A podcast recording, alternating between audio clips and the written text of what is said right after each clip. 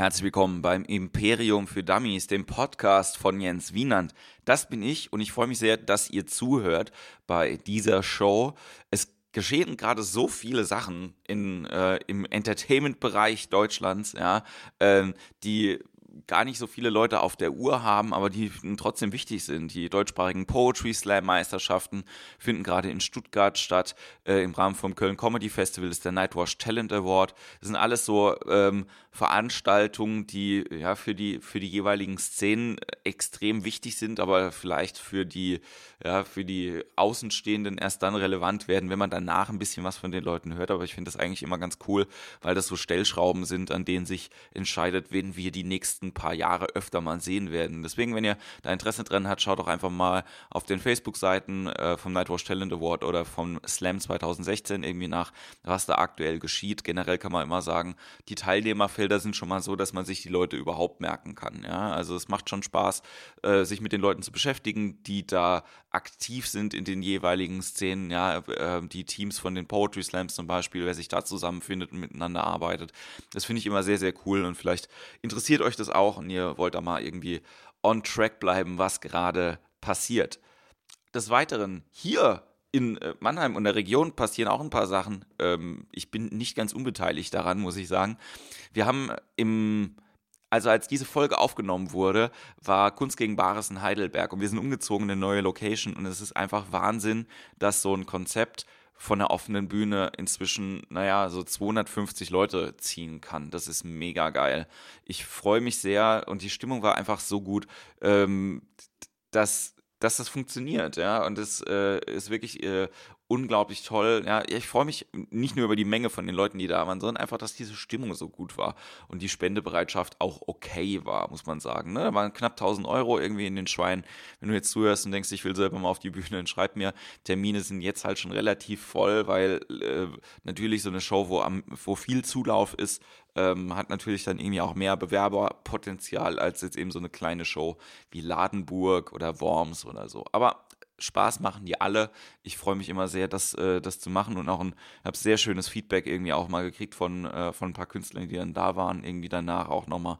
Ähm, was die Organisation angeht und die, ähm, die, das Vermitteln von Künstlern an die jeweiligen Orte. Oft ergibt sich ja dann noch was da draus, wo ich dann gar keine Finger mehr im Spiel habe, wo ich einfach mich darüber freuen kann, dass das einfach nur so ein naja, so eine Startrampe auch irgendwie ist. Und deswegen macht man das ja eben auch wegen Newcomer-Förderung für Leute auf der Bühne und für Leute vor der Bühne. Aber das habe ich ja schon ganz oft erzählt. Wir kommen zu meinem heutigen Gast. Ähm, wir haben die Folge aufgenommen kurz vor Kunst gegen Bares in einem der schönsten Backstage-Räume, die ich je gesehen habe in meinem Leben, in der Halle 02. Wirklich sehr, sehr geil ich finde es auch lustig, du kannst das mieten, du kannst dich da Backstage einmieten für deine Familienfeier oder äh, für deine Freunde oder eine Weihnachtsfeier machst und mal abhängen willst, wie Fritz Kalkbrenner abhängt. Keine Ahnung, warum man das machen sollte. Aber das ist wirklich ein sehr, sehr schöner Backstage-Bereich. Und da haben wir äh, recorded und mein Gast war Simon Stäblein. Ich habe Simon kennengelernt, auch im Rahmen vom Nightwatch Talent Award letztes Jahr. Und ähm, das Gespräch war mega gut. Hat äh, sehr, sehr viel Spaß gemacht. Wir haben über Sachen geredet, über die wir selten im Podcast reden. Die Wendungen nach rechts und links haben mir total gefallen. Ich hoffe, sie gefallen euch auch. Und äh, ich komme auch direkt äh, dann zur Folge. Ähm, zwei, drei Sachen äh, noch kurz in eigener Anmerkung. Ich habe Solo gespielt, jetzt mit dem aktuellen Material, das ich habe, was ähm, von dem ich gedacht habe, dass es nur 60 Minuten irgendwie werden. Es ist ein bisschen mehr, weil mein Opener letzte Woche zu spät gekommen ist und ich dadurch anfangen musste, 45 Minuten gespielt habe, Pause gemacht habe. Dann hat der Opener 15 Minuten gemacht und dann habe ich noch den Schluss gespielt. Also ich bin äh, ein bisschen weiter, als ich das gedacht habe. Es hat sehr, sehr viel Spaß gemacht. Ich habe sehr, sehr viel über mich gelernt. Ähm, ich bin gespannt darauf, wann es wieder soweit sein wird, äh, dieses äh, Solo Willkommen im Club zu spielen aber ich habe halt eben auch gemerkt, seitdem Nightwash passiert ist, ist mit mir selber viel, ganz viel passiert. Ich freue mich, dass ihr diesen Weg mitgeht und dass ihr das immer so ein bisschen mitbegleitet. Das hat nämlich auch dazu geführt, dass ich auch ein zweites Podcast-Projekt am Planen bin. Der Launch dafür wird am 15. November sein. Ich halte euch auf dem Laufenden. Ihr könnt aber mal bei mir auf der Facebook-Seite gucken. Da habe ich schon mal Links gepostet und da könnt ihr euch schon mal ein bisschen damit beschäftigen. Hat was mit Improvisationstheater zu tun. Und ähm, ich freue mich sehr auf alles, was da kommt. Ich wünsche euch jetzt erstmal ganz viel Spaß bei der Folge heute mit Simon Stäblein.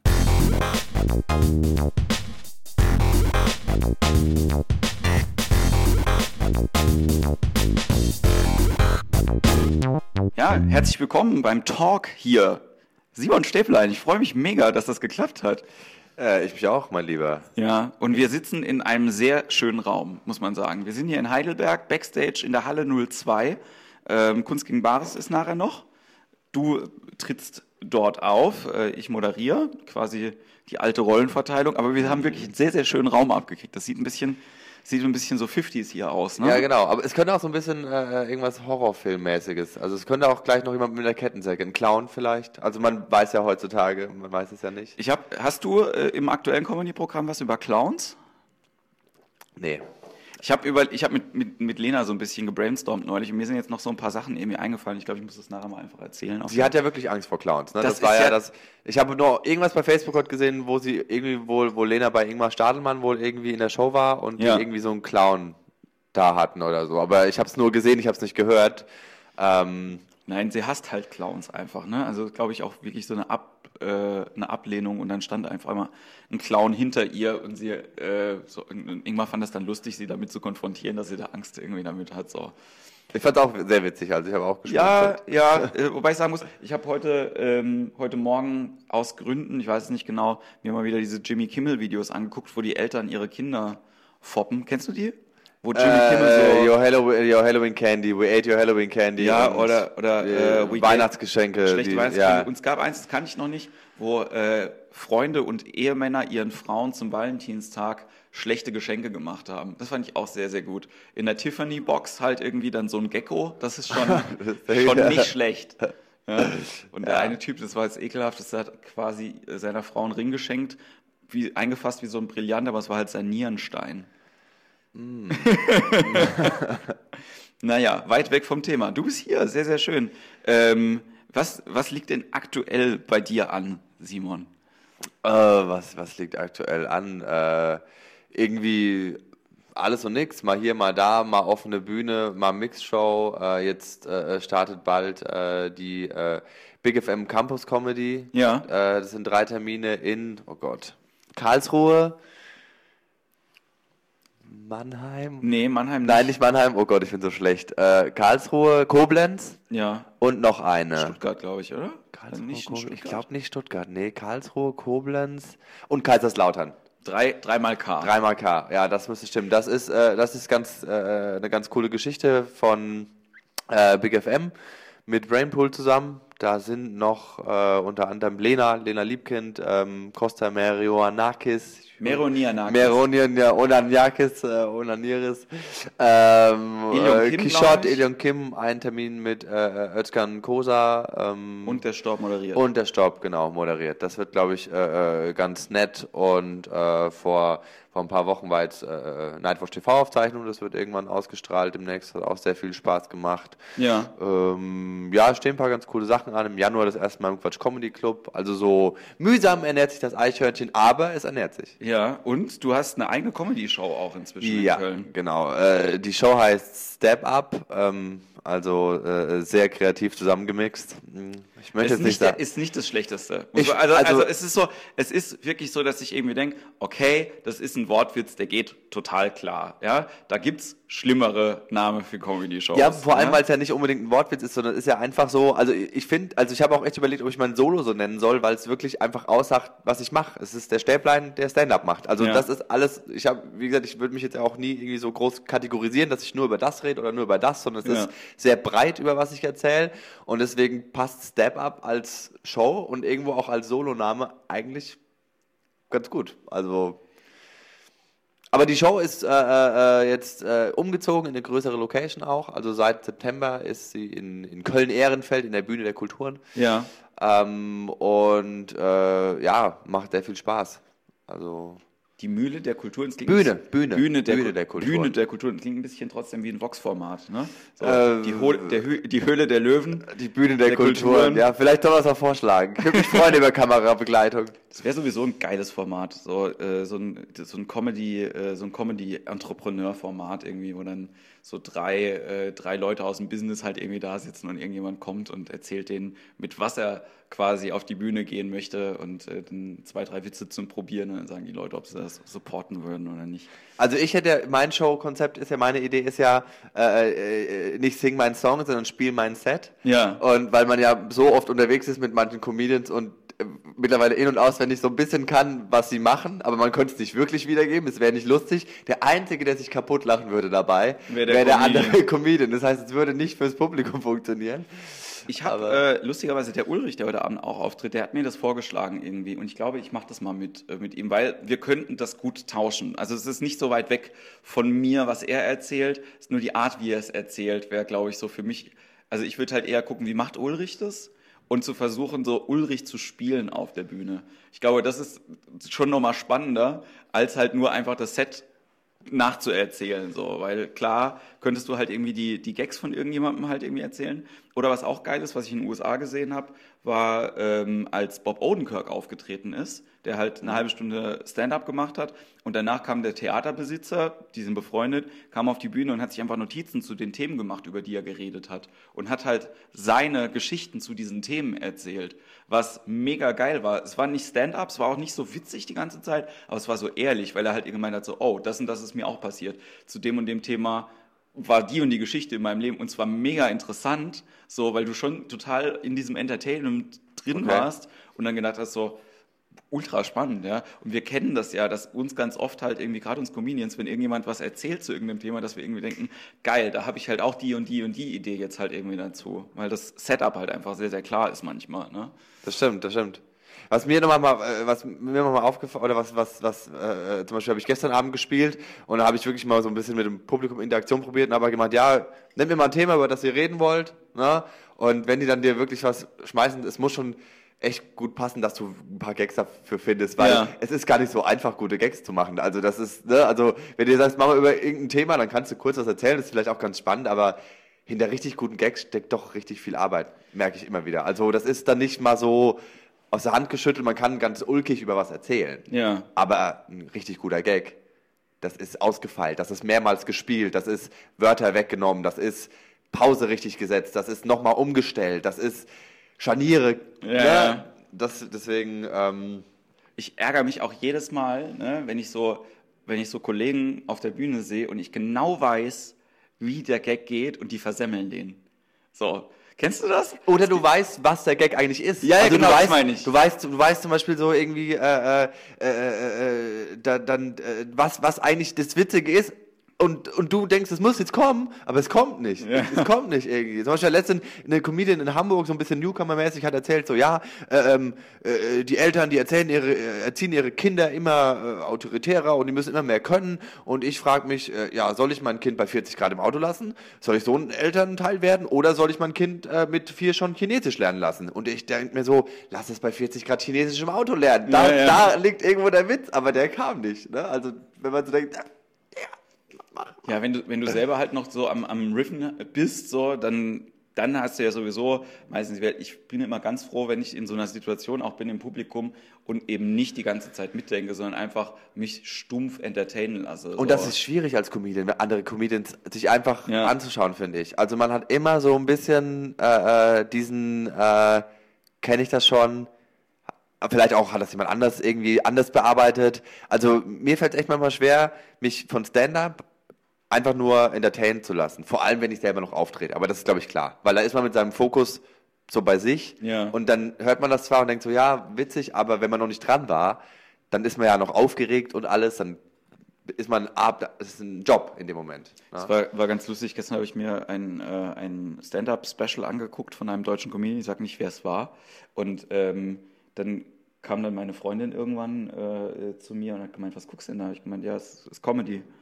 Gemeint, lachst du nicht normalerweise, wenn du Comedy anguckst? Ich so, ja, das stimmt. Ich bin jetzt auch eher gerade so im Analysieren als irgendwas. Aber das war dann krass, weil ich halt eine Dreiviertelstunde wirklich auf der Couch gesessen habe und anscheinend keine Miene verzogen habe. So. Weil sie, die hat dann irgendwie zwischendrin immer geguckt, äh, was ich halt irgendwie mache. Und ich saß halt wirklich die ganze Zeit so mit verschränkten Armen auf der, auf der Couch und gemeint so, wann wird es denn jetzt irgendwie so, dass ich dass ich es auch geil finde? So. Aber naja, Aber, aber fandst du es nicht lustig oder hast du wirklich, ähm, hast du wirklich gedacht, so, ich, ich gucke es mir als, als professioneller Zuschauer an? mir passiert das halt ab und zu, ne, bei, ähm, ich, ich lache sowieso selten laut, wenn ich alleine vorm Fernseher sitze. Also es ist wirklich sehr, sehr selten. Ähm, es passiert aber, es passiert aber auch, äh, also weniger bei so Stand-up-Sachen als bei so Komödien, ja, oder halt irgendwie so Comedy-Filme. Die kriegen mich einfach besser, dass ich auch alleine anfange zu lachen, so, oder wegschalten muss, weil ich mich fremdschäme. So, ich habe mir neulich den äh, hier neuen Will Ferrell und, und Mark Wahlberg Film angeguckt, Daddy's Home heißt der. Und es war wirklich so, ich habe musste an sieben Stellen musste ich diesen, das ausmachen, einfach weil ich das nicht ertragen habe, weil ich mich so geschämt habe, dazu zu gucken. So wie ich bei Adam und Eva in der Promi-Edition von RTL. ich musste es trotzdem gucken. Ich musste, ich musste, irgendwo musste ich weiter zuschauen. Ist denn jetzt jemand da zusammengekommen? Ich habe das gar nicht verfolgt, nachdem, nachdem Lena mir gesagt hat, dass Leonore Bartsch da mitmacht, in die ich ja ganz früher ganz doll verliebt war. Falls irgendjemand die kennt und ihr das sagen möchte, ich habe jetzt eine Freundin, es ist zu spät, aber ich fand sie richtig gut früher mal und ich hätte sie genommen. Ja, es ist jetzt schade, dass sie sowas machen muss. Ja, wäre jetzt auch nicht Promi um Fame, aber aber Jens mal ganz im Ernst, würdest ja. du für 80.000 Euro nackig ein paar Folgen dann Lörres in die Kamera halten? Boah, ich habe da relativ wenig Probleme damit, muss ich sagen. Also das, das Problem hätte ich, glaube ich, noch nicht mal damit, irgendwie nackt abgefilmt zu werden und dass das halt irgendwo im Internet wäre oder so.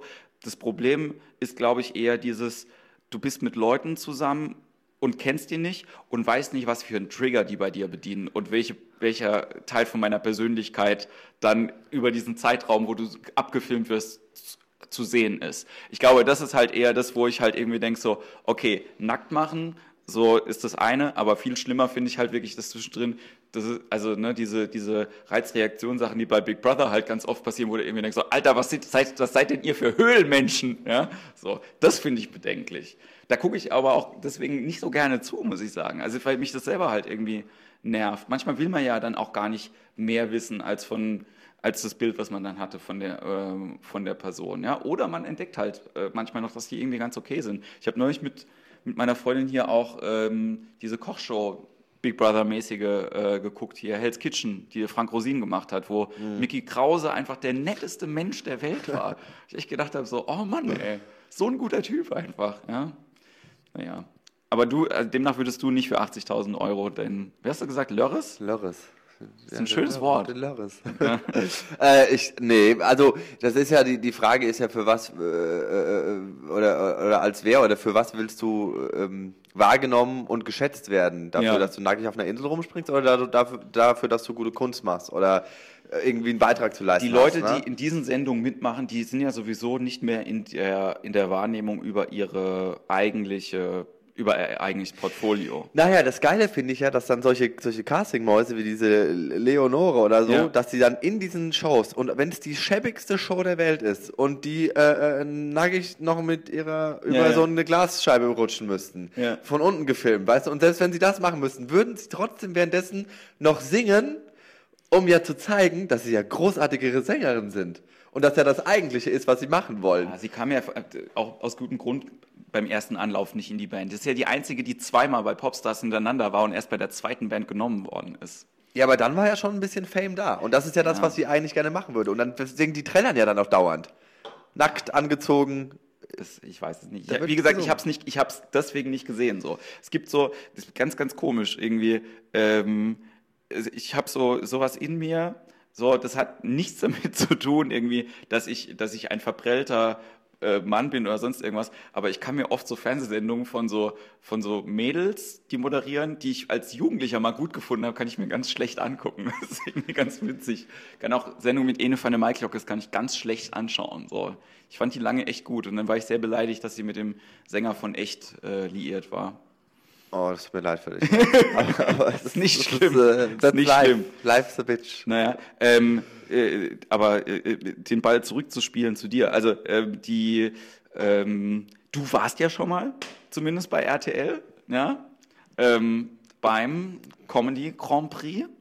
Ja, so fast genau vor einem Jahr jetzt. Also so vor einem Jahr jetzt äh, war schon die Zeit, wo ich mir auch schon jeden Tag ordentlich in die Hose geschissen habe. Irgendwie so erste große TV-Auftritt, das erste Mal, dass man wirklich einem großen Publikum zugeführt wird. Das und man muss auch sagen, das ist halt ein beschissenes Studio für Comedy generell. Ne? Also ich, das ist ja das gleiche, wo auch die Aufzeichnung ist für den, äh, für den Comedy-Preis. Ja. ja, es ist groß und, und es wabert so ein bisschen. Also es ist jetzt nicht so. Ich habe letztens äh, ganz zufällig auch noch von einem Comedian äh, äh, bei Netflix irgendwie äh, auch äh, die, äh, die seine Programmaufzeichnung gesehen, auch schon älter, 2012 oder 13 und es war auch in dem Studio. Ja. Und es ist nicht geil. Also unabhängig jetzt von der Leistung des Comedians, Ja. aber es ist keine gute Location für Comedy, weil du hast diese weit auseinanderstehenden Sitzblöcke. Es geht nicht so eine richtige Dynamik durch den Raum, wenn mal gelacht wird. Also Ja. es, ist, es verhallt alles so ein bisschen. Es ist schöner in einer kleineren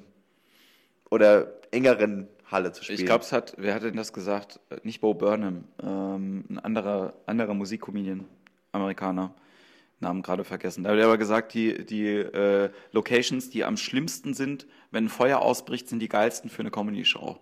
Ich glaube, das trifft es ganz ja, gut. Ne? Eng halt kleine- zusammen, Ja. genau, du alle sitzen irgendwie Ja. und jeder steckt mit seinem Lachen sprichwörtlich den Nebenmann an und, äh, und es ist echt irgendwie, ja, man, man sitzt zusammen, man lacht zusammen, man schunkelt so nach dem Motto, so entertainmentmäßig und äh, das ist geiler als irgendwelche sterilen, großen äh, Hallen, äh, auch, auch ein, geiles Flair. Also Ja. manchmal oder in einem Hörsaal oder so kann auch sehr geil sein. Aber schön ist so eine schöne Groß Größe, so, keine Ahnung, 300 vielleicht, 200, 300, schön eng, schön zusammengefasst. Das glaube ich so das Beste. Ja, sehr, sehr, sehr, sehr gut. Ich merke gerade wieder, wie, wie ich selber immer wieder äh, von dir mit, mitgerissen werde, wenn du über Sachen halt redest und so begeistert bist. Und ich glaube, das ist auch das, was, was ich cool finde, wie sich das bei dir weiterentwickelt hat, irgendwie auch seit, seitdem wir uns kennengelernt haben, von einer Präsentation von Material, ne, was ja bei Ja. mir selber halt auch so ist, mehr in, in eine, okay, ich, ich versuche die Leute mitzunehmen, ja, Ja. zu, also Entertainer zu sein im Sinne von kommt zu mir, ja, Genau. nicht im Sinne von hier ist es, ne? Oder- Energie, Energie, ich bin da und ich will, dass ihr auch da seid. Also, ne, so dieses irgendwie, ich meine, äh, das war halt ein Weg oder ein Prozess, äh, äh, weil ich glaube, im Privaten kann ich das schon, ist das von Natur aus, dass ich das einfach irgendwie, glaube ich, gern mache und kann. Aber dieses, dieser Prozess, dieses private Ich mit, äh, den, mit den äh, äh, geschriebenen Sachen auf die Bühne zu bringen und trotzdem die gleiche Energie zu haben Ja. vor fremden Leuten, wie vor Leuten, mit, die du kennst oder mit denen du sonst auch mal redest. Das war, glaube ich, so einer der spannendsten Entwicklungen in diesem Wie werde ich Stand-up-Comedian-Prozess. Diese private Frische und Energie, die Angst rauszufiltern, man könnte verkacken da oben und trotzdem einfach du zu sein. das ist, glaube ich, das war so das, oder eins, äh, ja, der größten Hürden, die auch immer noch manchmal da ist. Ja. Also, Seit wann machst du das denn? Wann hast du denn angefangen? Also, meinen ersten Auftritt hatte ich am 26.11.2012. Okay. Also knapp, jetzt wär, es werden jetzt Jahre. vier Jahre. Ja. Mit Unterbrechung, muss man auch sagen. Also diese Findung, diese Selbstfindung, was will ich überhaupt erzählen, Mhm. was, was, was nicht mache ich Comedy für die Leute, sondern was finde ich wirklich witzig, was, was beschäftigt mich, was nervt mich Ja. und nicht, was denke ich, was die Leute lustig finden. Das sind ja so diese zwei Paar Schuhe. Welche Herangehensweise du hast. Erzähle ich, was mich bewegt, oder erzähle ich das, von dem ich denke, dass es die Leute bewegt. Ja. Und das ist der falsche Ansatz. Ne? Und da muss man aber auch erstmal drauf kommen. Und sich trauen auch. Und das, zu Schlimme erzählen. ist halt auch, das können dir zehn Leute sagen und es funktioniert halt erst dann, wenn du es selber gemerkt hast. Oder wenn du es selber mal lustig fandest. Ja, ja. Ne? Also wenn du, wenn du eine Story erlebt hast, ich meine, wir alle, wir alle pushen bei unseren Stories. Nichts Ja. ist wahrscheinlich wirklich genauso passiert, auch wenn wir zehnmal auf der Bühne sagen, ich schwöre euch, es war genauso, es war nicht so. Es war wirklich nicht so. Und alle da draußen, es war nicht so. Aber ist ja auch egal. Ne? Man muss es trotzdem irgendwie fühlen und ansatzweise die Geschichte vielleicht in einer anderen Konstellation mal erlebt haben. Aber sobald du denkst, ja, das war wirklich witzig, wird's auch witzig für die Ja. Leute. Ja. Ich habe dann so Nummern am Anfang gemacht über Ikea und so, wo ich so dachte so, ja, Ikea findet, glaube ich, jeder witzig. Aber, und dann habe ich erzählt, es war auch witzig, aber es Ja. war nicht witzig witzig. Es war nicht Simon kann richtig witzig sein witzig, sondern es war, ja, stimmt, Ikea ist lustig. Und ähm, was, was hast du denn vorher gemacht, bevor du äh, jetzt, also, oder vorher sowieso, was war denn so der Plan und äh, wann war denn klar, dass du, dass du Comedy machen willst?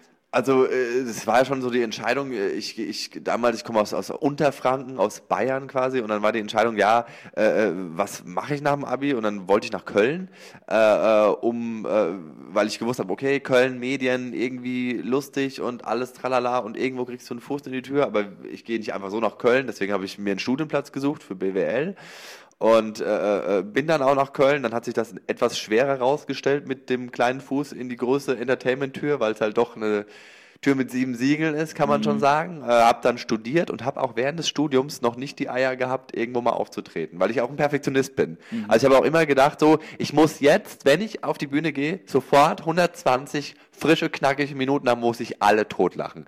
Das ist natürlich Quatsch. Ich hatte nur 110. Nein, ich dachte halt, du musst wirklich sofort und deswegen habe ich mich lange nicht getraut. Auch ja. während dem Studium noch nichts in der Richtung gemacht und nach dem Studium dann äh, war ich noch ein halbes Jahr auf einer Schauspielschule. Das war furchtbar und da habe ich so gemerkt, nein, entweder du gehst jetzt auf die Bühnen und probierst einfach das zu erzählen, was du witzig findest, ja. oder du lässt's. Und das war so der Knackpunkt. Ich habe dann noch ein bisschen beim Fernsehen fest gearbeitet äh, als Redakteur und habe dann aber irgendwann gesagt, so, du willst auf die Bühne und nicht hinter die Bühne beziehungsweise ja. Kamera äh, äh, und nicht aus, aus Fame-Gründen oder so, sondern einfach, weil's, weil ich mich dazu berufen fühle, Leute zu unterhalten. Das, ja. das macht mich einfach happy. Also, und dann habe ich auch letztes Jahr dann meinen Job hingeschmissen und habe gesagt, jetzt ganz oder gar nicht, Comedy. Ja, und machen ja, machen ja einige irgendwie auch. In, also ich finde es immer wieder bewundernswert, dass Köln da so die, äh, das Zentrum ist, was ja vor allen Dingen durch die, durch die Medienpräsenz halt irgendwie auch da ist, ne? Und die, äh, das Brainpool eben auch da sitzt und äh, dadurch halt irgendwie die größeren Player, die es halt irgendwie gibt, äh, mhm. dann da ist. Wobei man immer sagen muss, ne? Also ihr habt halt geile Comedy-Shows auch in Köln, aber auch ähm, jetzt nicht geiler als irgendwo anders. Ja? Also das, äh, und vor allem finanzieren die dich auch nicht, diese ja. Comedy-Show. Also das ist ja, da wirst du ja, du wirst ja dann nicht ansatzweise reich. Also nicht mal Ansatz, ansatzweise. Ja. So, also äh, äh, du musst trotzdem äh, äh, Ochsentouren auf dich nehmen und auch nebenbei noch anderes Zeug machen. Und äh, du kannst nur auf zwei Arten davon wirklich einigermaßen okay leben, Comedy zu machen. Das ist, wenn du wirklich viel im Fernsehen machst ja. oder wenn du ein Solo hast, das ein paar Leute sehen wollen. Sonst schaffst du es faktisch nicht, davon zu leben. Es sei denn, du wohnst mit zwölf Mexikanern in einem Zimmer und isst jeden Tag nur Tequila und äh, selbstgebrannten Tequila und ja. irgendwelche Weizenfladen ohne Füllung. Dann geht's vielleicht, aber sonst musst du irgendwie dazu verdienen. Auch ich mache gerade noch andere Sachen äh, äh, ein paar Moderationen mal hier, mal da und äh, äh, um das so ein bisschen noch äh, gegen zu finanzieren, weil es halt dann doch noch nicht ganz reicht. Die Frage ist ja auch, was reicht dir? Ja. Also, ich, ne, was ist dein Lebensstandard? Äh, also, ich weiß auch, dass ich mit einem festen Job mehr Geld verdienen würde und sicherer als mit dem, was ich jetzt gerade mache. Ja. Aber das ist nicht das, was ich möchte in meinem Leben. Na, ich glaube, es ist halt auch einfach eine Frage von ähm, ne, dem, dem Sicherheitsbedenken, dass man irgendwie hat. Wie alt bist du jetzt? 28. Ne? Also ich, ich werde jetzt 36, so, das sind jetzt acht Jahre mehr. Und ich habe auch diese Woche das erste Mal äh, dieses sehr, sehr erwachsene Gespräch bei der Bank gehabt äh, mit Berufsunfähigkeitsversicherung und Krankentagegeld und ich habe gar keinen Beruf. Wofür brauche ich das denn? Altersabsicherung und so ein Kram, ne? Genau. Aber ähm, ich, das, der, der Groschen ist jetzt auch eigentlich auch erst so die letzten zwei Jahre irgendwie bei mir gefallen, dass ich mal gesagt habe, so, okay, tendenziell, wenn ich das jetzt weitermachen will, so muss man halt irgendwie auch in die Richtung planen, ja, und nicht nur die ganze Zeit, ja geil, so, das war eine gute Moderation heute Abend, da gab's 500 Euro, korrekt, geile neue Schuhe, geile neue Jacke und Rest ähm, Essen, so, es geht halt nicht. Und 500 Euro, da machst du schon gute Moderationen, Jens. Ja, ja. Also äh, da, da gibt's auch andere, gibt auch mal einen Fuffi. ja, das mache ich ja auch. Also ich meine, es gibt ja das ist ja eben die Mischkalkulation. Ja, aber es ist spannend. Es ist, es ist Leben. Das ist irgendwie, keine Ahnung. Also ich würde eingehen in ein Büro. Wie eine, wie eine Orchidee, die du vergisst zu gießen. Also das, ich würde weder Blüten tragen, noch wahrscheinlich lang leben, weil äh, ich einfach ein Risikolebemensch bin und austesten will. Und manchmal sitze ich auch zu Hause und heul, weil ich denke, scheiße, der Monat ist scheiße. Ja. Ich habe kaum Auftritte und irgendwie fällt mir auch gerade nichts Neues ein und ich sitze zu Hause und denke, ich bin der asozialste arbeitslose Harz-Couch-Pupser ever. Aber es kommen auch wieder die geilen Zeiten und dieses, diese Ups und Downs, die machen es für mich auch irgendwie aus. Ja, also ich glaube auch ein, ein glücklicher Comedian kann nichts verkaufen. So, also das ist halt auch nochmal, dass wenn also wenn du halt kein, äh, keine keine Tiefs irgendwie hast, aus denen du halt irgendwie wieder was Neues schöpfen kannst, da, dann dann funktioniert das halt irgendwie auch nicht. Ja, also ich glaube, das ist sehr unterschiedlich, wie die Tiefs dann bei den Leuten halt jeweils aussehen. Ja, aber ähm, und ich meine jetzt nicht, dass sich jeder, äh, jeder äh, gute Comedian eine gesunde Depression irgendwie anzünden, äh, anzüchten sollte, sondern dass du halt einfach auch, ne, wenn du die ganze Zeit auf einer Linie halt irgendwie bleibst, so, dann hast du halt auch nichts, was dich inspirieren kann. Ich glaube, da bist du kein richtiger Künstler. Also das ist, ich glaube, ich glaube, dass, dass das Los des Künstlers ist einfach diese, diese Wellenform der, der Laune und, und äh, auch anderer Menschen. Ne? Aber ja. ich glaube, Künstler haben es halt äh, vielleicht extremer oder so. Und auch da sind die Ausschläge äh, variieren. Aber ich glaube, ich kenne auch Leute, die so ganz normale Jobs haben, die so völlig äh, wie so ein toter Herz-Ding, äh, so einfach so, so geht die durchs Leben. Weißt, es ist immer alles okay. Es ist immer alles okay. Ich muss immer ein bisschen lachen, muss ich sagen, wenn ich diese, äh, diese Oh Gott, es ist wieder Montag-Post von meinen Freunden bei Facebook sehe die ja wirklich ja. so überschwemmt. Weil Montag ist mein einziger halbfreier Tag. So, das finde ich dann immer, immer ganz, schon ganz schön. Ähm, das, aber im Prinzip ist es halt irgendwie genau das Gleiche. Das ist dann genauso eine Sechs-Tage-Woche, wenn du halt irgendwie viel machst oder wenn du mehr machst.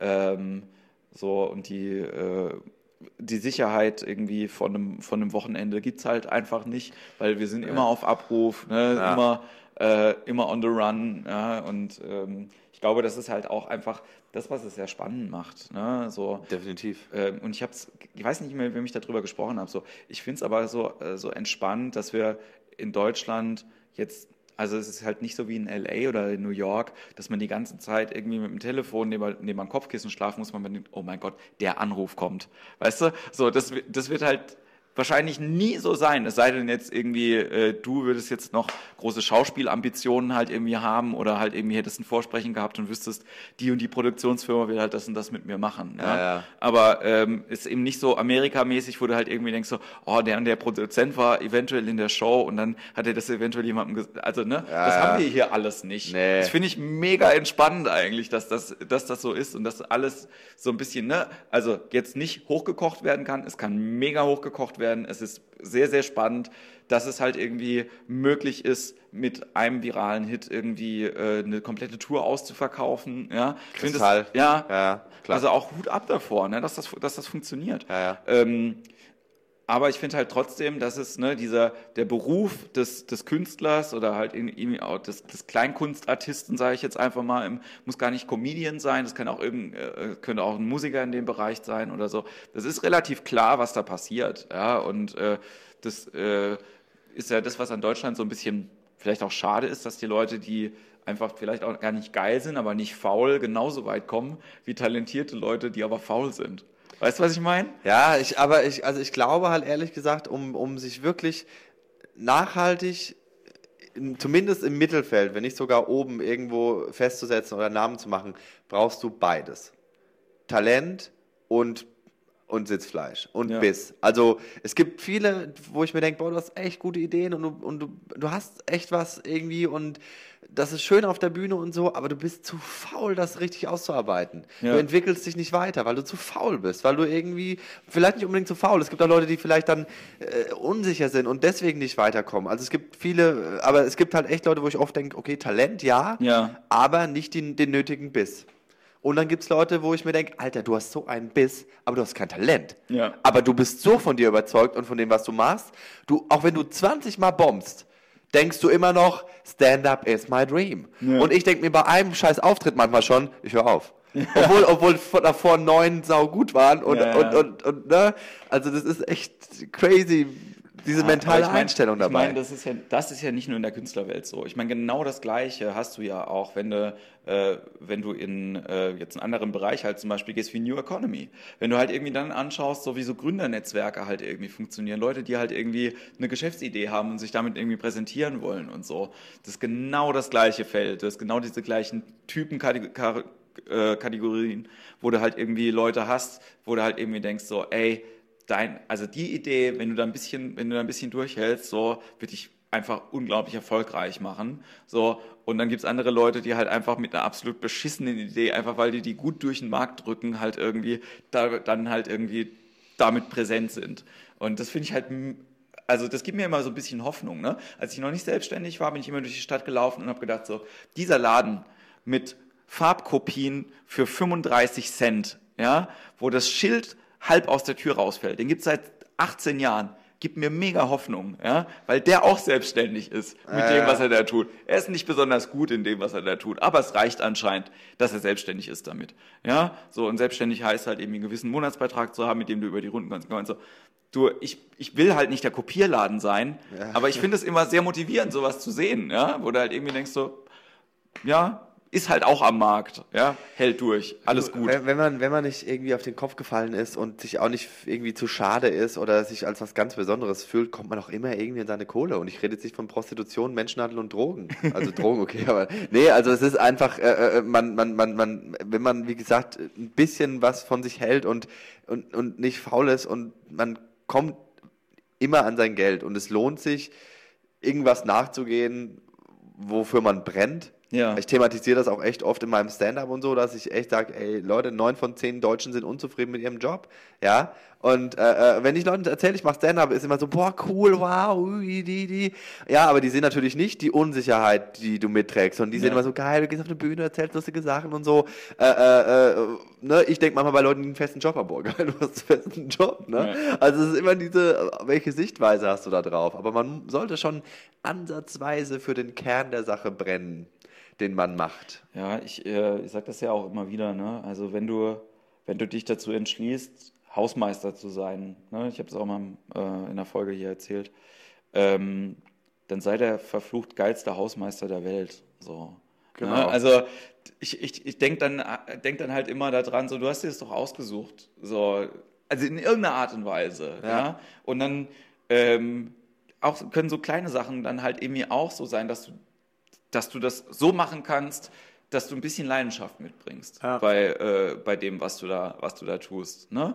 So, das Lustige ist nämlich, wenn der, wenn der Hausmeister nämlich nicht der geilste Hausmeister der Welt ist, dann wird keiner kommen und dem seine Kredibilität absprechen und wird sagen, das ist aber kein Hausmeister. Ja? Der könnte besoffen sein, der braucht die Schlüssel nicht austauschen und so weiter. Keiner wird kommen und sagen, das ist kein Hausmeister. Bei Künstlern, wenn du das halt nicht bringst, sagt sagt, kriegst du sofort die Sinnfrage gestellt. Du kriegst sofort die Frage gestellt, bist du, bist du überhaupt Künstler? Mhm. Weil du das halt irgendwie nicht gescheit. Weißt du, was ich meine? Ja. Und ich glaube, diese, ähm, über diese, diese Definitionsfrage von dem, was möchte man denn gerne und wo will ich denn irgendwie hin, das ist so spannend, darüber, äh, darüber nachzudenken. Ja? Ich bin auch gerade komplett anderes Feld, halt irgendwie, aber auch so, ne, dieses ähm, nicht immer nach außen sein, sondern auch mal nach innen. Ich habe gerade so ein Hörbuch angefangen über Meditation. Ich meditiere, ich wirklich, ich meditiere auch. Ja. Ich mache das ähm, äh, so, so, ein Hörbuch über Meditation für Zweifler. Das finde ich mega geil. Also für Leute, die Meditation scheiße finden. So, halt ja, aber ich, also ich mache normale Meditation ja. irgendwie und habe das auch jetzt im Urlaub angefangen, im, im, im August und so, mit so einem indischen Meditationslehrer. Das, am Anfang musste ich mich totlachen, allein über seinen indischen Akzent und so. Aber ja. mittlerweile habe ich das echt in meinen Alltag integriert. Und gerade für Leute, die oft immer im Außen rumwuseln und immer auf der Suche nach ja. Ideen und auf, auf der Suche nach, oh, was kann ich noch bringen und wie geht's weiter und, und morgen und übermorgen äh, ist es gut, mal einfach dreimal zu atmen, locker. Machst, machst du das jeden Tag? Ich, also, ich schaff's nicht. Ja. Ne, prokrastinationsmäßig, ich schaff's nicht. Es fällt mir immer noch schwer, deswegen schiebe ich es manchmal weg. Aber ich bin schon wesentlich besser geworden. Also ich mache es regelmäßig. Nicht täglich, was ich eigentlich vorhatte, aber ähm, doch, ich, integrierst. Finde ich, finde ich sehr, sehr, sehr, sehr gut. Wie lange machst also wie lange sind die Meditationen dann? Ähm, also es gibt, es gibt noch verschiedene Arten, wo ich so unterstützend Meditation angeleitet. Ja. Äh, so diese pure Sitzmeditation, wo ich wirklich nur sitz, ohne Musik, ohne alles und nur Stille 20 Minuten. Okay. Dann brauche ich meistens so einen Break irgendwie. Ja. Aber ich peu à peu. Ich mache es immer ein bisschen länger und hoffe, dass ich irgendwann mal dann das schaffe, was ich mir so vorgenommen habe. Ja, ne? was ich sagen muss, also ich ähm, weiß nicht, ob ich das im Podcast schon mal erwähnt habe, was ich witzig finde, seitdem ich mit Comedy angefangen habe, habe ich sehr viel mit Muslimen zu tun. Hatte ich vorher in meinem äh, normalen Umfeld irgendwie nicht. Und es ist, äh, es kam halt so, ich war mit ein paar äh, äh, muslimischen Stand-Up-Comedians irgendwie unterwegs und habe mit einem Felix Lobrecht? Felix Lobrecht und Nein, nicht Felix Lobrecht. ähm, ähm, und mit einem habe ich im, im, gleichen Zimmer gepennt und er hat gemeint, stört's dich, wenn ich bete vorm Einschlafen? Ich so, nee, überhaupt nicht. Und dann war ich erst mal dabei bei so einem, bei so einem äh, Tagesgebet irgendwie von, sag ich dir nachher. Okay, ähm, und, das, und ich, und ich also ich habe dazugehört so und es war so abgefahren, ähm, weil das quasi, das was er gemacht hat, mehr oder weniger die gleiche Atem- und Stimmlockerungsübung ist, die ich vorm Auftritt halt irgendwie mache. Nur dass das halt irgendwie ein Gebet ist. Allah gerichtet. Und Allah gerichtet ist. Aber ich habe halt gedacht, so, wie geil ist das denn, dass du das durch, die, durch das Leben des Glaubens diese Pause vom Alltag dir fünfmal am Tag nehmen kannst. So. Und ich, also, ne, das war überhaupt kein, äh, oh ja, ne, ich äh, konvertiere jetzt oder sonst irgendwas. Es war einfach nur so ein bisschen Neid da drauf, halt irgendwie, dass jemand eine gelebte Struktur hat wo er fünfmal am Tag sich eine Pause irgendwie nimmt von dem ganzen Kram und zusätzlich, da habe ich mit anderen Leuten auch drüber gesprochen, die Last, dieses Persönliche, was ich selber im Kopf irgendwie habe, an Ablassen, irgendjemand schicken, abgeben wegschicken. kann. Genau. Also ich habe ich hab dieses Buch, ist das so echt so ein Girls- und Frauenroman, glaube ich eher, Eat, Pray, Love. Ja. was auch verfilmt wurde. Ich finde, ich fand super. Also ich fand es ein sehr inspirierendes Buch. Also an alle da draußen, die irgendwie mal irgendwie ein bisschen Input brauchen oder so. Äh, ich fand es echt ein schönes Buch.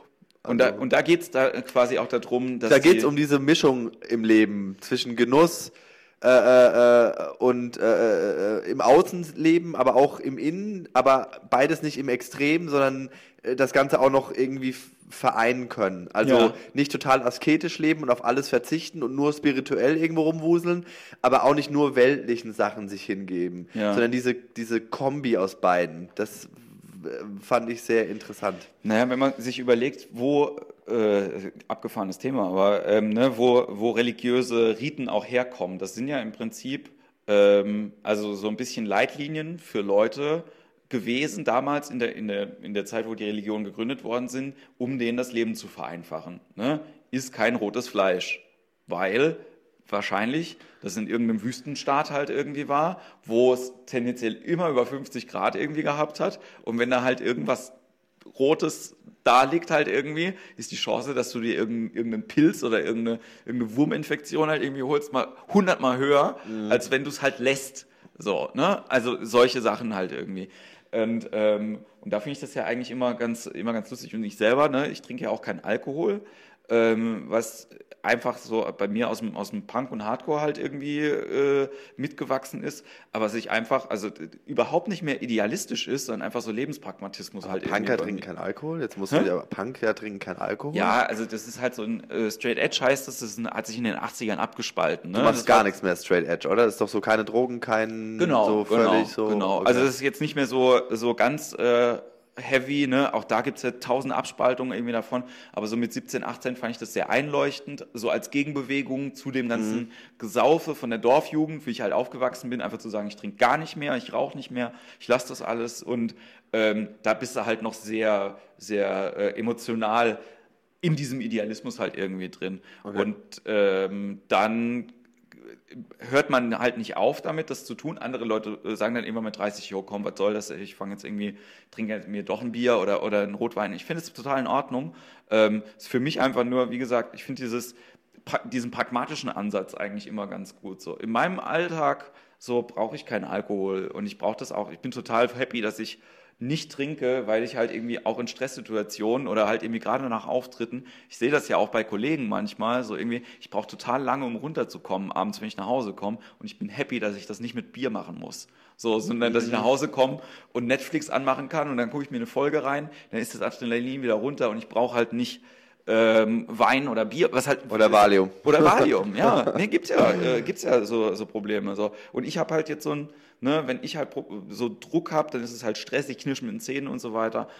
Anderes Thema. Und da kommen wir halt wieder so zurück zum, ich versuche dann auch so durch Achtsamkeit und äh, zu gucken einfach, wie mache ich bestimmte Sachen oder auch, dass ich jetzt zwischendrin irgendwie vegan mich ernähre, hat überhaupt nichts mit, damit zu tun, dass mir die Tiere leid tun, sondern einfach, dass ich irgendwie merke, so, okay, von Milchprodukten werde ich müde, dann lasse ich das jetzt einfach mal, ich tue mir selber damit gut. Ne? Und es ist ja halt einfach ne, diese, die Idee davon, äh, von Hedonismus im Sinne von, was, was ist das Beste, was ich für mich machen kann.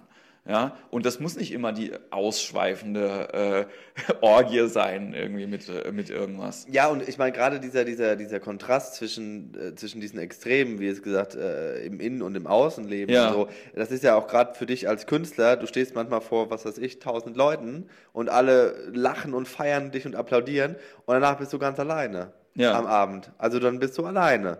Und da nicht irgendwie, äh, da, es gibt ja auch viel von so ganz großen Künstlern, die dann über dieses schwarze Loch, dass sie nach so einem Auftritt irgendwie ja. verschluckt, diese Einsamkeit. Und ich glaube, dem entgegenzuwirken, da so seine selber seine innere Mitte zu finden und sowohl das, das die, also beide Extreme nicht zu nah an sich ranzulassen. Mhm. Dieses alle lieben mich und oh Gott, ich bin ganz alleine, sondern die finden mich cool, aber ich finde mich auch cool, auch wenn ich alleine bin. Ich brauche nicht unbedingt die Bestätigung, die ist ganz nett, aber so, ne, deswegen, ja. das ist, glaube ich, echt so eine Gratwanderung. Ich glaube, es ist auch wichtiger, dass man, dass man den Auftritt und dieses Entertainment, also ne, auch so als als Job dann halt irgendwie auch irgendwann anerkennt, im Sinne von, ne, ähm, dass, äh, dass das nett ist, dass die, dass die Leute begeistert sind, ja, aber man das nicht als 100 Prozent, oh Gott, ich bin süchtig danach, ich brauche das. Ja, äh, und, und alle lieben dich, alle lieben, was du gemacht hast. Ja. Das hat nichts damit zu tun, dass alle dich lieben. Alle äh, und lieben, ne? Ja, ja. Aber alle finden super, was du gerade abgeliefert hast. Das heißt nicht, dass alle dich super finden. Also man braucht sich da nicht so viel drauf einzubilden. Ich sag das ja immer, also, ich sag das als Gag auf der Bühne, aber das ist ja wirklich so, dass meine Freundin ja irgendwann gesagt hat, weißt du, wenn man dich auf der Bühne sieht, denkt man ja ganz nett, aber wenn man dich privat kennenlernt, ist man total enttäuscht. Ja. So, es ist, es, die Leute, wenn ich das auf der Bühne erzähle, lachen die Leute halt natürlich irgendwie darüber, ja. ja. So, und ich weiß auch, die hat das nicht böse gemeint. Ne? So, die hat das auch nicht im, äh, gemeint in dem Sinne von, äh, dass ich jetzt irgendwie äh, ein Assi bin oder sonst irgendwas, sondern halt einfach, es ist eine Diskrepanz zwischen dem Produkt, was da vorne verkauft wird und es dem. Es wäre auch unfassbar anstrengend, wenn du auch privat immer im Showmodus wärst. Das wäre ja, das würde ja kein Mensch. Außer Michael Schön ist das niemand. Kenn ich nicht, aber. Doch, äh, kenn, doch den hast du, äh, der war ähm, im Punch Club mit dabei, der die ganze Zeit die Wortwitze gemacht hat. Ah, der war cool. Der war ja. mit, dem, mit, dem, Reh und so, ja, ne? Ja. mit dem Rehrücken und, ja, ja. und so. Ja, genau. Das, und der war witzig. Ja, und das geht halt nicht, in aber... einer Tour bei dem. Ne? Wenn Echt? du mal mit dem irgendwie unterwegs bist, es ist halt, ich liebe das, ne? aber es ist halt so anstrengend auch. So die ganze Zeit, dass der, der, der haut halt einfach die ganze Zeit so viele Sachen aus. Müsste mit, mit dem Digitalrekorder eigentlich die ganze Zeit hinterherlaufen. Sagen so, in der Zeit, wo du irgendwie äh, Burger bestellst, hast du halt schon vier Soloprogramme gemacht. So, ist halt Geil. echt krass. Ja. Ähm, Genau, dann, äh, also bei dir steht jetzt halt äh, an, äh, ein, äh, das, ist das Solo schon fertig? So es ist also noch, äh, ich, ich arbeite, sag mal so, jetzt mit Hochdruck dran. Also es ist jetzt so, äh, dass ich äh, äh, wirklich sage, jetzt, äh, jetzt muss es irgendwann raus. Also Perfektionismus hin oder her, man wird nie das Ultimate Ding, also, ne, das ist, ja. immer, das ist echt immer so ein bisschen, ja, aber das, das war noch nicht so gut, ich bin noch was Besseres. Nein, irgendwann muss man sagen, ich nehme das jetzt und flieg damit. Ja. Und das ist gerade so der Prozess. Also, es wird dieses Jahr für mich fertig, das weiß ich, ja. bis es dann irgendwo gebucht und gespielt wird, vergeht ja eh wahrscheinlich noch ein Jahr. Ja. Ne? Also deswegen muss man irgendwann auch anfangen zu sagen, ich hab's jetzt, auch wenn du es noch nicht wirklich hast. Ja. Aber es ist, eigentlich bin ich jetzt schon mit, mit so viel Material so zufrieden, dass ich sage, es kann jetzt eigentlich losgehen. Ne? Da muss man jetzt noch so ein bisschen gucken, Titel und Plakat und äh, dann auch wirklich announcen und sagen, da und ja. da geht's so los, aber äh, äh, das muss jetzt, weil es bringt auch nichts, äh, äh, wenn du dann irgendwie ständig durchs TV hüpfst und nichts zu verkaufen hast. Das ja. ist nicht gut. Also die Leute sehen dich, sehen deinen Auftritt, finden das voll lustig und würden gerne Tickets kaufen, um dich irgendwo zu sehen. Und das Einzige, was sie finden, ist vielleicht die eine oder andere Mixshow. Aber vielleicht wollen sie einfach nur dich sehen, weil sie dich voll gut fanden. Ja. Und die anderen vielleicht in dem Moment nicht. Und dann ist es halt schade, wenn das so verpufft, diese Wirkung. Irgendwie ein anderer Comedian hat mir gesagt, nach dem Comedy Grand Prix hat er in einer Woche 1000 Karten verkauft. Ja. Ja. Und er hat nicht gewonnen. Das war einer, der im Teilnehmerfeld ja, ja. war, wo du dir so denkst, so, verdammt na, also äh, es ist doof, immer irgendwie aufs Parkett zu treten und äh, geil, ich bin jetzt im Fernsehen. Es bringt dir aber im Endeffekt nichts, wenn du nichts zu verkaufen hast. Ja. Deswegen irgendwann musst du raus. Und das, dieses Jahr wird es inhaltlich fertig und dann guckt man, dass es irgendwo gespielt werden kann. Und dann 90 Minuten echte Gefühle, also nur Stand-up oder äh, auch, auch andere äh, Elemente noch mit drin? Also Musik kann ich nicht. Ja. Tanzen ist peinlich. Ich habe mir was mit Alpakas überlegt, aber da habe ich die Tierschutzbehörde noch irgendwie nicht überzeugt von. gleich eine Geschichte dazu erzählen. Ja? ähm, es wird wirklich Stand-up und so, also äh, und äh, äh, ja, also so so so pur und so rein wie möglich. Ja. Sehr sehr gut. Ja, bei dem Alpakas muss ich immer an eine, an eine Geschichte denken. Ist auch egal, in welchem Kontext das irgendwie äh, dieser Satz gefallen ist. Ja. Ähm, ich habe mit einem Mädel telefoniert, die ich daten wollte, schon ein bisschen länger her. Und dann sagt die irgendwann, ja, äh, ich will mich in der Tiertherapie selbstständig machen, ich habe die beiden Lamas schon anbezahlt. Das gibt's. Es gibt, ja. das macht man mit Lamas und Alpakas. Wir haben so eine ja. Wanderung gemacht äh, äh, dieses Jahr äh, und äh, da, das ist wirklich äh, auch Therapie. Das ist wie mit Delfinen, nur mit ich Lamas. Find, ich fand nur diesen Satz so absurd. So. Vor allen Dingen ist, gehst du dann zur Bank und sagst irgendwie so, hallo, da vorne, äh, es gibt da zwei Alpakas, so, können Sie mir da vielleicht einen Kredit irgendwie geben? Wie muss ich die abbezahlen? Irgendwie? Also es ist ja ganz Du kommst total vollgespuckt zur Bank. Und das ist dann wieder sowas, wo ich halt irgendwie denke so, Alter, und wir sollen einen bekloppten Job haben? Ja? Es gibt Leute, die, die, die bezahlen Alpakas an. Ja, so. Wahrscheinlich gibt es dann auch so eine, wie bei Autos, auch so eine Alpaka-Schwarzhändler-Mafia. So Gebrauchte Alpakas, neue genau, Alpakas. Wo du die dann umlackieren lassen kannst. Umscheren, ja. Nackt-Alpakas oder so. Äh, um, das, um noch äh, den Wissensauftrag zu erfüllen, die, äh, das Alpaka gehört zur Familie der Kamele. Was viele Leute nicht wissen, das Tier mit den zwei Höckern ist ein Dromedar. Falsch, Kam das ist mit Kamel. Einem. Dromedar ist ein Höcker, Kamel sind zwei Höcker. Und es gibt ja noch die Neuwelt-Kameliden und es gibt die, äh, äh die Altwelt-Kameliden. Das, ähm, das Tier mit den zwei Höckern ist ein Trampeltier. Trampeltier? Gehört zur Familie der Kamele. Kamele sind alles. Okay. Nur quasi Trampeltier, zwei Höcker, Dromedar, ein Höcker, Alpaka und Lama. Und dann gibt es noch das Guanaco.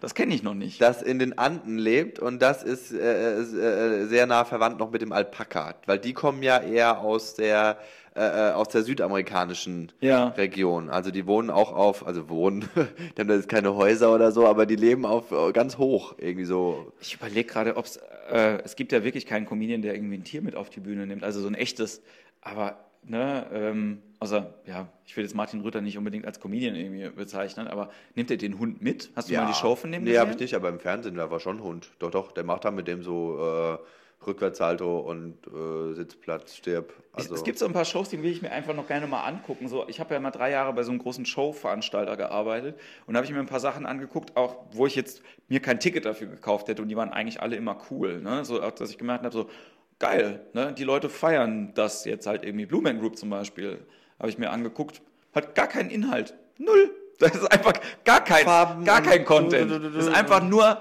nur Leute, die trommeln und so und ne, also Farbe. Leute haben sich da schon was überlegt, Konzept, das zu machen, ja. aber es hat halt keinen Inhalt, das zu machen. Und ich glaube, die geilste Show, die ich hier live gesehen habe, war wirklich Tim Melzer live. Das war eine von den abgefahrensten Sachen. Da haben wir auch einen Preis dafür gekriegt. Das war echt cool. Tim Melzer hat auf der Bühne mit Leuten aus dem Publikum Essen gekocht, von dem keiner probieren durfte. Aber der ganze Saal hat nach Essen gerochen und es war eine von den besten Shows, die ich je gesehen habe. Haben die am Schluss halt so eine Gulaschkanone ins, äh, ins Publikum gezündet, anstatt also Konfetti. So ein paar Leute haben da irgendwie Sachen äh, probiert, ne? aber es war halt echt einfach... Die Melzer live, wo war das denn? Ähm, wir haben die Tour gemacht damals mit BB Promote. Lange her. Ganz, ganz lange her. Das war 2000, live. 2011 muss es gewesen 2010 oder 2011. Ja, aber ich meine, jetzt gibt es ja die ganzen, die ganzen Köcheltouren ja irgendwie live, ne? Egal, ob das jetzt äh, Hensler, Lichter, Lava, ähm, Lecker, äh, äh, Lecker, Lutscher, ähm, Nein, äh, das würde ich mir schon gerne irgendwie teilweise noch angucken, ja. Oder ich meine halt ne, so äh, hier Martin Rütter mit der mit der Hundeshow, ähm, dann gibt es so ähm, früher äh, fand ich es immer mega geil, wenn, das habe ich auch nie gesehen, Erich von Däniken, kennst du den noch? Mhm. Verschwörungstheoretiker der ersten Stunde. Muss mal googeln, ist sehr, sehr geil. Der hat so, äh, so eine Fernsehsendung darüber gehabt, so dass Außerirdische schon auf der Erde waren, das dann irgendwie so bewiesen und so weiter. Oder halt diese Motivations- äh, äh, Dia-Abende mit, äh, mit Reinhold Messner. Genau, Erich von Däniken. Einfach, äh, einfach mal googeln. Erich von Däniken. Erich von Däniken. Ähm, ja, aber du, äh, weißt du schon, wie der in Solo heißen wird? Also ich, Darfst ich, schon ich, sagen? Hab, na, ich, ich weiß es wirklich und ich habe schon echt viele Namen. Also ich, wie gesagt, ich meine, ich habe ja meine Show, die Step Up heißt und ich ja. mag das eigentlich, das, das äh, äh Wortspiel, äh, weil es, wie gesagt, aussagt, was ich mache. Punkt. Stäblein macht Stand-up. Ähm, es muss natürlich noch so ein, wenn das dann werden soll, noch so ein Unter äh, so eine, so ein, so ein, wie heißt das, so eine, so ein Untertitel. So eine Untertitel dazugeben, irgendwie so Stand-up und die Welt gehört dir, keine Ahnung. Also halt irgendwas noch dazu, aber ja. äh, äh, nee, es gibt noch keinen ich habe halt also Titel. Nur, nur, mein Kopf, ne? Ich, ich ähm, Hardcore und Punkrock irgendwie immer noch so. Ich mit mit mit mit Stab auch wenn es anders geschrieben wird, aber ich, ich habe halt immer so jemand mit einem Messer, der halt irgendjemanden, ne, das ah, im, im Kopf. Stab, Stab, ja, okay, okay. Stab ab. Ja. Und die, der Witz sticht lach dich, tot. Lach ja. dich tot, stech dich ab, ja. flitzt dich auf. Nee, äh, also sobald, äh, sobald es steht, bist du der Erste, der es erfährt. So, Punkt. Das äh, will ich aber, will ich aber auch hoffen. ähm, genau, du, ähm, du bist, äh, in, in, bist du happy in Köln? Also ja, geht's dir gut da? Ja, ja, doch. Ich mag meine Stadt. Ich liebe meine Stadt. Es gibt nur ein, eine Sache, die mir Angst macht, die erzähle ich ja auf der Bühne. Ja. Es sind nicht Horror-Clowns, das ist was anderes. Aber nee, ich, ich, Köln ist super. Definitiv. Ich, ähm, ich bin ja gerne da, ich fahre aber auch gerne irgendwie wieder weg. Ich glaube, es Das gibt mir in Berlin so. Ja. So, ich bin mal ganz gern da, aber ich bin auch gern wieder weg. So. Aber ich, also Köln bleibe ich schon auch gern. Doch. Findest du das Kölner Publikum ist, äh, ich glaube, das ist halt immer so, äh, hab da neulich irgendwie auch mit, mit jemandem drüber gesprochen. Ähm, findest du das Kölner Publikum, wenn du da jetzt irgendwie auftrittst, ist repräsentativ für das, für das Publikum in ganz Deutschland? Also hilft dir das, wenn Sachen da funktionieren? Oder äh, würdest du halt irgendwie sagen, so äh, die Tatsache, dass das jetzt hier funktioniert, heißt noch gar nichts, weil wenn ich damit jetzt irgendwie zum Beispiel nach Hamburg fahre, kann es halt sein, dass das äh, einfach nur die Hälfte von den Leuten irgendwie mitnimmt. Also das kann immer sein, ja. egal wo du anfängst oder wo du was spielst. Das, ja. das ist irgendwie so, man hat, es gab schon Sachen, wo du gedacht hast, das bombt heute, das wird so geil und dann wird es voll mäßig irgendwie und umgekehrt. Äh, generell sind die Kölner natürlich schon verwöhnt auch, was Entertainment angeht. Also ja. da musst du auch schon mal, weil es halt jeden, du kannst halt ständig dir was reinziehen. Du bist halt irgendwie, da ist äh, du kannst jeden Abend dir ein Solo von irgendjemandem angucken, wenn du willst. Du kannst zu Nightwatch gehen, du kannst sonst irgendwo hingehen. Es gibt schon relativ viel. Das heißt, wenn die Leute, den Venuskeller habe ich jetzt gelernt. Ja, da war, da waren wir wirklich letztens sogar noch. äh, und äh, du musst schon was abliefern, was die Leute noch so noch nicht kennen, dass ja. es wirklich knallt. Äh, äh, die sind schon eigentlich, äh, äh, ich meine, der Kölner und der Rainer, die, die, die, lachen ganz gerne. Das ist mal so diese Grundeinstellung. Man hat ein, ein offenes, cooles Lebensgefühl, habe ich das Gefühl. Das heißt, ja. die Leute sind eh nicht so, sondern man, man lacht sowieso schon gerne. Deswegen hat man schon, finde ich, wenn man da auftritt, eher einen Vorsprung. Aber äh, äh, so diese Downside ist, dass sie schon auch verwöhnt sind. Ja. So mit Entertainment. Ne, weil halt alles da ist. Das heißt, du kriegst sie schwieriger in eine Show, aber die Leute, die da sind, weil sie eben auch so ein bisschen Qualität gewöhnt sind, wenn die dann begeistert sind, dann kannst du davon ausgehen, dass das, äh, ja. dass das tendenziell irgendwie auch, äh, auch woanders irgendwie äh, Doch. funktioniert. Wie, also du bist jetzt seit, seit vier Jahren in Köln, ne? Ich, also in Köln, äh, Stand-up, mein erster Stand-up-Auftritt war vor circa okay. vier Jahren, aber in Köln bin ich seit 2008, was jetzt acht Jahre sind. Ja. Mhm.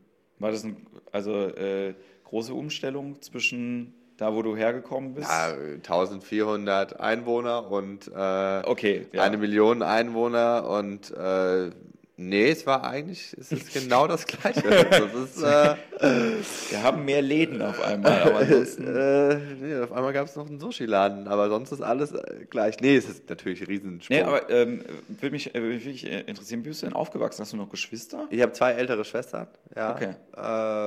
Äh, Eltern habe ich. Ja. Zwei, eine Mutter und Vater. Äh, ganz normales äh, Einfamilienhaus in einem Dorf in äh, Unterfranken. Fußball gespielt, Skateboard gefahren, rumgepöbelt. Nachts die Lampen ausgetreten. In, in, in Gärten Salat geklaut. Äh, das ist ja spannend. Wirklich? Ja, natürlich. Im Sommer war immer, äh, haben wir immer äh, Tomaten, Himbeeren nachts und dann uns einen Salat gemacht. Richtig, richtig crazy. Das, ich glaube, das ist das Sinnvollste, was ich je an Vandalismus gehört habe. Es war immer, bei uns war das immer so, ähm, dass, dass man genau gewusst hat, dass Freunde von mir unterwegs waren, wenn es Gemeindeblättchen gekommen ist und dann war dann da irgendwas auf der Titel, Titelseite, wo stand Jugendliche Randalierer, bla bla bla bla bla. Und dann wusstest du immer genau, oh fuck, ey, das waren die. Ja, ja. Ja, so, also Jetzt nicht, weil die generell halt irgendwie Assis waren, aber da sind halt einfach viele Sachen irgendwie passiert. Ich glaube, das Krasseste war, dass irgendjemand mal so ein riesen Holzkreuz geklaut hat. Also so ein drei Meter großes Kreuz, das irgendwo an so einem Weg stand, um quasi ähm, da, also war kein Jesus dran, so, es war einfach so ein großes Ding und er hat das, ich weiß nicht, wie er das abgekriegt hat, halt einfach mitgenommen und dann irgendwo anders abgelegt, so. Ich habe mal eine, Jesus-Statue aus Versehen den Finger abgebrochen. Das war, wir sind da, das war wirklich so in der Nähe vom Friedhof und wir, dann waren wir auch, haben wir auch rumgealbert und dann wollten wir auf diese Statue draufklettern und ich habe, es war stockdunkel. Ich habe irgendwas gesucht, um mich festzuhalten. Ja. Und dann hatte ich irgendwann was und auf einmal geht der so krack und dann ist so, was war das? Und er hat sogar eine hat so ein Feuerzeug angemacht und dann habe ich Jesus seinen Zeigefinger, der auf den Friedhof gezeigt hat, abgebrochen. Hast du ihn mitgenommen? Nein, wir haben den. Verdammt, warum? das wäre der wäre der beste Tag Talisman der Welt heutzutage. Wir haben den mit Wachs äh, von zwei Kerzen irgendwie wieder da dran gebastelt. Jetzt. er zeigt es in die andere Richtung. Äh, nee, also an alle Katholiken da draußen, ich habe echt nichts gegen Jesus. Ähm, ich muss äh, wahrscheinlich gerade so an diese Szene von Asterix und Obelix denken, wo Obelix der, äh, der Sphinx die Nase abtritt. So ungefähr war das. Ja. ja, mega gut. Ja, aber ich kann ja verstehen irgendwie, dass man irgendwann raus will, so aus dem, äh, was man da gehabt hat. Wobei, so weit rausgekommen bin ich ja jetzt irgendwie nicht, aber. Also ich persönlich sage immer, ich finde es eigentlich gut, dass ich so aufgewachsen bin, so ländlich und so, so, äh, äh weil, also ich habe immer das Gefühl, dass Leute, die so vom Dorf kommen, die haben, die haben also nichts gegen Stadtkinder und vielleicht gibt es auch andere, ich will nichts pauschalisieren oder so, aber ja. so eine andere Vorstellung teilweise von Zusammenhalt, von, von, von Ehrlichkeit, von, von Vertrauen, so, ne, das ist irgendwie. Äh, also, äh, was ich gesagt habe, ist, dass, dass ich das Gefühl habe, dass so Dorfkinder oder Leute, die, die ländlich aufgewachsen sind, einfach so ein anderes äh, ähm, Vertrauen, Vertrauen Ehrlichkeit, ja. Zusammenhalt, das ist irgendwie da mehr verwurzelt, mehr verankert, irgendwie ja. so. Füreinander einstehen und nicht so eine, so eine oberflächliche, komme ich heute nicht, komme ich morgen Einstellung, sondern man steht zu seinem Wort. Wir, wir haben sogar mit, also wir haben regelmäßig mit Kindern gespielt, die wir nicht mochten.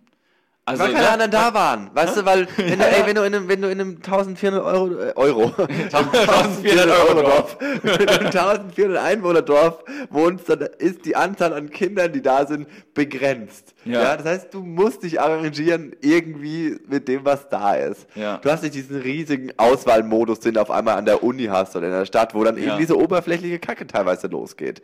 Mag ich nicht, weil der hat gestern was gesagt, was mir nicht gefallen hat. Mag ich nicht, weil die Jeans sieht doof aus. Weißt du, du, du hast also im Dorf hast du gelernt, mit dem zu arbeiten, was du hast. Ja. Punkt. Und wenn du in der Stadt aufwächst, ist das, glaube ich, von Anfang an so. Du kannst dir aussuchen, was du willst. Ja, also. ja, und dann willst du es aber auch schnell nicht mehr, weil du da auf einmal was Neues hast, was du dir aussuchen kannst. Ja. Und es war aber nicht so. Und wenn du so aufwächst, glaube ich, hast du, bist du ein bisschen geerdeter, ist echt ganz, ist eigentlich echt ganz witzig, so darüber gerade äh, gerade auch nachzudenken über die ähm, naja, über dieses äh, Begrenzte, was man irgendwie damals gehabt hat und wirklich damit, äh, damit hausieren zu gehen. So. Also ich meine, so, ich habe Fußball gespielt, obwohl ich Fußball auch nicht mochte. Ja, aber so, ne? Also man konnte ja nicht viel anderes Ist halt kein Einrad-Hockeyverein ja. da, weißt ja. du, musst du Fußball spielen. Ja. Also, äh, ne?